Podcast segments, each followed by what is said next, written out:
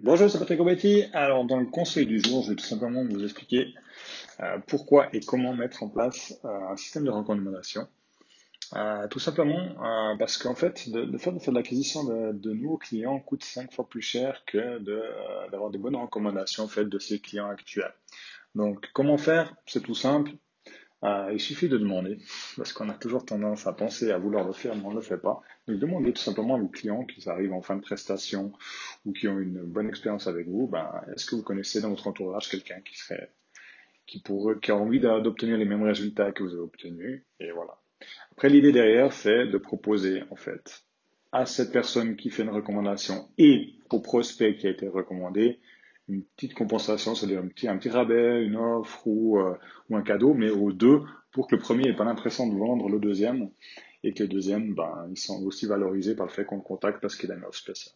Donc voilà, tout bête, très rapide, demandez tout simplement à vos anciens clients ou ceux qui arrivent en fin de prestation euh, bah voilà, tous les, vous les remercier pour la collaboration, puis tout simplement vous leur demandez s'ils connaissent pas de, une, deux, trois personnes qui auraient besoin d'obtenir les mêmes résultats que, que, eux, et vous leur offrez une petite compensation de leur côté, et la personne recommandée aussi une petite compensation.